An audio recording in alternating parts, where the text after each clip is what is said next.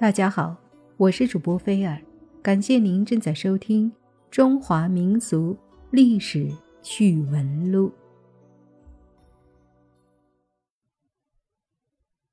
小伙伴们，大家都知道薛仁贵吧？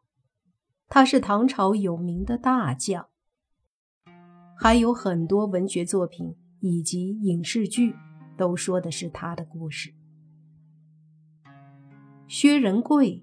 名黎，字仁贵，河东道绛州龙门县修村人，唐朝初年的名将，北魏河东王薛安都六世孙。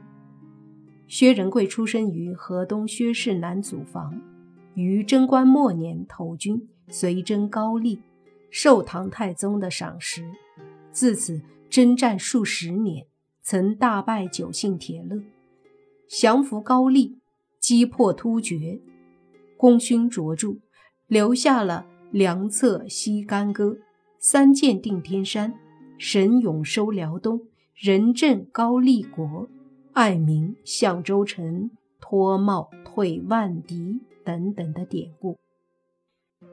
到唐高宗时，做官到瓜州长史，又领军卫将军，检校代州都督。封平阳郡公。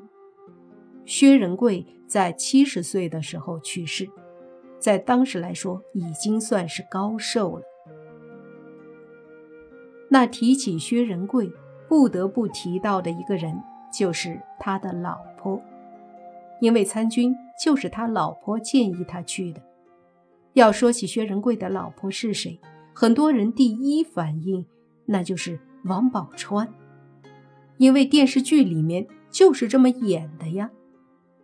实际上，薛仁贵的妻子真名姓刘，叫什么就不知道了，因为史书没有记载。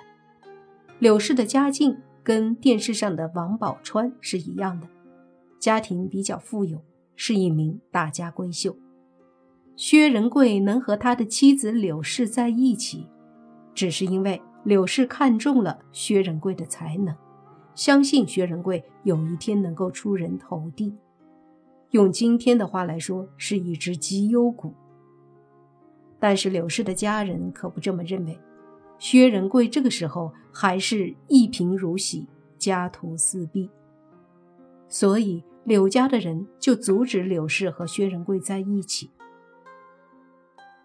但这姑娘是一个有主见的人，她偷偷的跟着薛仁贵跑了，私奔。